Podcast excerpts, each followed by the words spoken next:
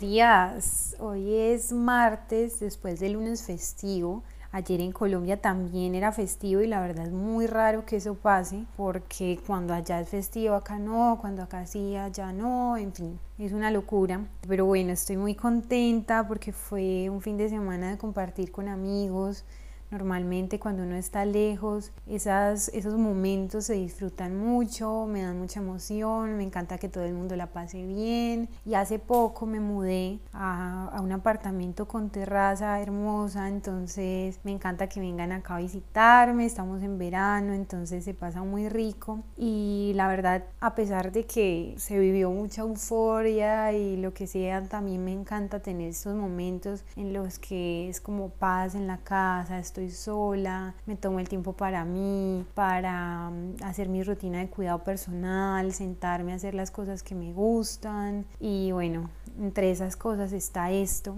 De paso, les agradezco muchísimo a las personas que me escribieron la semana pasada a preguntarme, a darme las gracias por el episodio. No soy experta en el tema, pero me hace muy feliz que algo de lo que yo sé, algo de mi conocimiento les pueda aportar a ustedes. De verdad que quiero empezar a aprender más para compartirlo con ustedes, quiero abordar más experiencias aquí, pero bueno, paso a paso. Hoy les quiero hablar de qué pasó en esos seis meses de espera, en esos seis meses en los que estuve esperando mis papeles y bueno, obviamente resumirlo acá va a ser muy complicado, pero eh, les voy a abrir un poquito más mi corazón, lo cual nunca he hecho, entonces ténganme un poco de paciencia. Y bueno, ¿y por dónde empezar? Yo llegué, me acuerdo tanto de la fecha, el 20 de julio del 2020, bueno, aquí estamos, 2021, sí, 2021. Llegué en esa fecha y mi pareja y yo, Fe y yo, teníamos programado un viaje como por decir algo, el Eurotrip. Desde un año atrás, cuando inició la pandemia, compramos todo con mucho tiempo, teníamos todo súper programado, pero nos obligó un poco todas las condiciones de COVID a postergar el viaje y terminamos juntándolo con la mudanza a Europa. Entonces llegamos aquí un 20 de julio y más o menos el 4 o 5 de agosto estábamos viajando por, por Europa, por decirlo así, empezando nuestro viaje. Fuimos a diferentes países, fuimos a muchas ciudades, comimos muy rico, no nos limitamos mucho a pasarla bien, a gastar un poco de dinero, obviamente siempre como bajo unos rangos, porque pues les puedo decir acá que el dinero con el que veníamos, los ahorros con los que veníamos eran nuestros, no, no, eran de nuestros papás, no era de nadie, era con el trabajo y el sudor de mucho tiempo, entonces estábamos muy emocionados, muy felices, este viaje de verdad que lo habíamos soñado un montón. Y para finales de agosto ya estábamos de vuelta en Barcelona, mudándonos, porque si escucharon el episodio anterior saben que estuvimos viviendo donde una amiga de mi abuela unas semanas mientras nos organizábamos y hacíamos el viaje. Pero ya, claro, después del viaje era volver a la realidad, encontrar un lugar fijo, ya contar con el dinero que era, mejor dicho. Todo un cambio, como que ya se nos acabaron las vacaciones y empezó toda esta locura. Les quiero hacer un episodio con mucha más información con respecto a conseguir un piso, como le llaman acá, en Barcelona específicamente, porque les puedo decir es súper complicado o por lo menos esa fue mi experiencia. Acá hay muchos truquitos como escondidos que nadie te dice y que la verdad me hubiera encantado saberlos antes de llegar. Bueno, finalmente encontramos nuestro apartamento, nos mudamos, una zona muy central de Barcelona, demasiado central, o sea, en el corazón. En ese momento era lo que queríamos, hoy ya estamos en un lugar un poco más tranquilo, un lugar un poco más residencial, allí estuvimos 10 meses más o menos y ya después de haber gastado nuestros ahorritos en nuestro viaje por Europa. Fede llegó a estudiar, llegó a concentrarse en su máster y yo, su servidora, no tenía oficio. Tal cual. O sea, la gente a veces le pone como mucho, mucha vuelta a decir las cosas como son, por sonar mal o por lo que sea, pero yo les hablo de verdad como es. Yo llegué con muchos sueños, llegué súper motivada, pero les confieso que me dio bastante duro el cambio, sobre todo por la parte laboral porque yo venía de un ritmo de trabajo muy fuerte en el que de verdad todas las semanas trabajaba, todas las semanas la pasaba súper bien porque además eso es otro, yo amo mi trabajo, amo el modelaje, me hace demasiado feliz.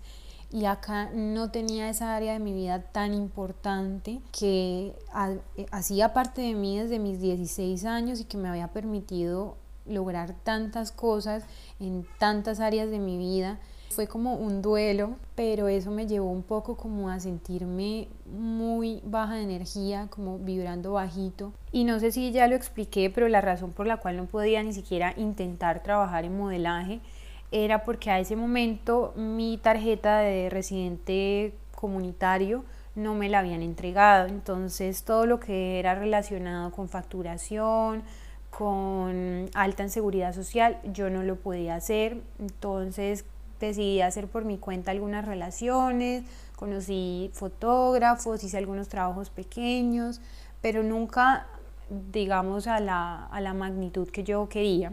Entonces, ¿qué tuve que hacer? Hacer cosas que de pronto no eran mi pasión, que de pronto las podía hacer, quizás era buena, pero no lo amaba. También estuve dedicándole mucho tiempo a mi marca personal, a mi empresa en Colombia que es Viva la Cosmetics que, by the way, si no lo saben, yo tengo una marca de geles reductores que amo, creé con mucho amor, le estuve dedicando mucho tiempo a eso, pero siempre estuvo esa cosita ahí como en mi corazón, como que de verdad el modelaje me encanta, quiero explotarlo, no se podía. Fue la verdad, hoy lo cuento un poco más serena porque ya, ya ha pasado tiempo, pero en ese momento de verdad que yo me sentía muy mal, me sentía muy triste, estaba lejos de mi familia, no podía ni siquiera ir a visitarlos porque no podía salir del país. De verdad, gracias a Dios que cuento con una pareja hermosa, si ustedes lo conocen, lo saben, que todos los días hacía algo para hacerme feliz, que me apoyó un montón, que siempre estuvo ahí para mí logré pasar los meses como más oscuros. También vino mi familia a visitarme en diciembre, vino su familia en noviembre y eso me sacaba un poco como de la rutina, como de miseria que yo tenía en mi cabeza, pero cuando ellos se iban, otra vez yo volvía como a mi tristeza. Esto se escucha demasiado como dark, pero la verdad que en ese momento yo lo vivía así.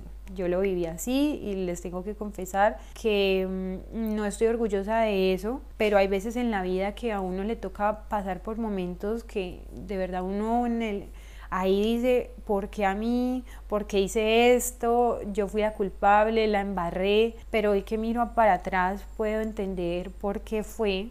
Y la verdad yo necesitaba eso, yo esa área de mi vida siempre la había tenido muy cubierta y yo necesitaba pasar por la necesidad, tenía que bajar la cabeza, tener humildad para entender muchas cosas que me habían pasado antes en mi vida. Entonces lo viví y en febrero me llegó por fin mi tarjeta, pues llegó mi aprobado de la tarjeta. O sea, ustedes no se imaginan yo cuánto esperé ese momento y cuando llegó, bueno, pues la felicidad. Fui a la policía, hice el trámite para expedirla y me llegó un mes después, en marzo. Por lo tanto, hasta marzo yo pude trabajar. Recuerden que yo había llegado en julio, o sea, de julio a marzo yo sin trabajo. Tuve mis ahorros más o menos, no sé, hasta final del 2021, pero ya después de ahí yo imaginaba que iba a tener ya mis papeles, iba a poder trabajar fue muy complicado en ese aspecto, nunca me hizo falta la comida, el techo, pero pues sí ese éxito personal que uno necesita tener para tener esa autoestima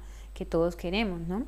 En marzo me llegó mi tarjeta y lo primero que hice, adivinen qué fue, obviamente ponerme en búsqueda de trabajo, o sea, literalmente lo que saliera, yo ni siquiera estaba pensando en dinero, yo lo que quería era moverme, yo lo que quería era sentirme productiva, era hablar con gente, era tener vida social. Y el primer trabajo que se dio fue como modelo de protocolo o azafata de imagen, como le llaman acá.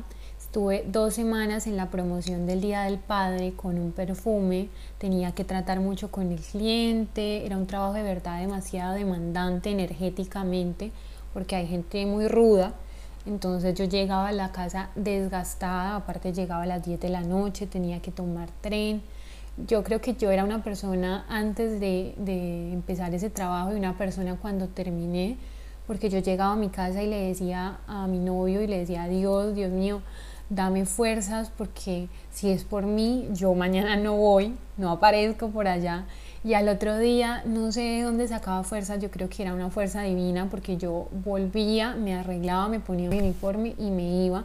Yo creo que yo me lo tomé mucho como una como un reto personal, como de decir y medir cuánta berraquera uno puede sacar en los momentos difíciles, porque era un trabajo que yo nunca había hecho y créanme que sé que hablo desde el privilegio porque hay personas que les toca mucho más difícil, en trabajos mucho más demandantes, pero esta es mi realidad y no saben cuánto me ha ayudado a crecer como persona. Una semana después volé a Colombia, disfruté un mes completo con mis amigos, con mi familia, trabajé, me lo gocé al máximo y valoré cada segundo de esa oportunidad y no le voy a dar muchas vueltas a Colombia, voy a saltar al momento en el que volví a España, en el que volví a Barcelona. Tenía una propuesta de trabajo antes de irme y esa persona me estuvo esperando en el tiempo que viajé. Yo la verdad nunca le había dado una respuesta clara, pero al ver que me había esperado para el trabajo, yo dije, bueno, esto es para mí, voy a hacerle con toda, pa'lante. La propuesta era como hostess de un hotel en el momento del desayuno. Mi horario era de 7 de la mañana a 1 de la tarde y tenía que levantarme a las 5 y cuarto. Fueron dos meses los que estuve allí dos meses en los que puedo decir que me gocé cada segundo porque fue una meta que me puse, sonreírle a cada persona, no dejar que la actitud de otras personas influyera en mí, no tomarme las cosas personales, dejar algo bueno en las personas, compartir con otros trabajadores del hotel increíbles, me llevé algo bueno de esas personas y sentí dos meses después que era el momento de pasar la página. Eh, nos íbamos a mudar a un apartamento retirado al lugar donde estaba trabajando, entonces ya no era media hora, sino que era una hora de trayecto en las mañanas. Mis suegros llegaban para la mudanza empezaba el verano, entonces creo que todo se dio para que yo sintiera que era mi momento de, dejar las cosas. Retomé proyectos personales y bueno, otra cosa que no les he hablado, que me da mucha felicidad, es que además conseguí una agencia que cree en mí aquí en Barcelona, una agencia que de verdad siento que se tomaron como el trabajo de conocerme, porque yo no quería una agencia donde dijeran, bueno, te cogimos y ya, sino que yo había tenido una experiencia muy cercana con mi agencia en Colombia, una agencia excelente, contacto básico.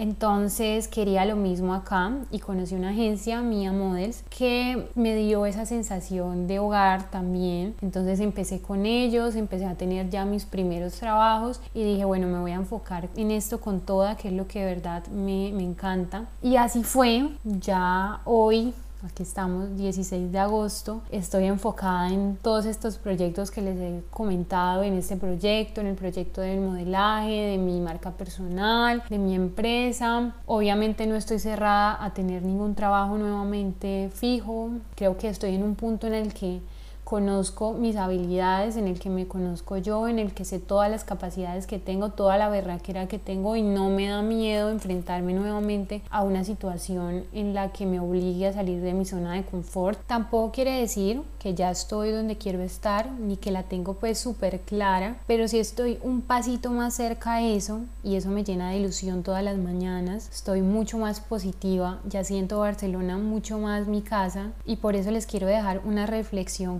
esto y es que a pesar de que después de la tormenta siempre sale el arco iris, está en ti si lo quieres ver, si lo quieres apreciar, si lo quieres disfrutar o si te quieres quedar con esa sensación de nostalgia que te dejó la tormenta. Eso es súper importante porque muchas veces nos quejamos, nos quejamos, nos quejamos, pero no tomamos acción. Y créeme que eso solo te va a dejar en el mismo punto en el que estás no va a haber cambio, no va a haber evolución, no va a haber aprendizaje y para lograr esos grandes éxitos y triunfos que anhelamos, lo necesitamos. Ahora no lo vemos, yo sé, pero va a haber ese momento de sabiduría y de iluminación en el que todo se va a ver claro y en el que vamos a entender por qué hemos pasado esa incomodidad que hemos pasado. Gracias por llegar acá, gracias por escucharme, déjenme sus mensajes, cuéntenme sus historias, qué más les gustaría saber. Los espero nuevamente por acá la próxima semana. Les mando un beso enorme.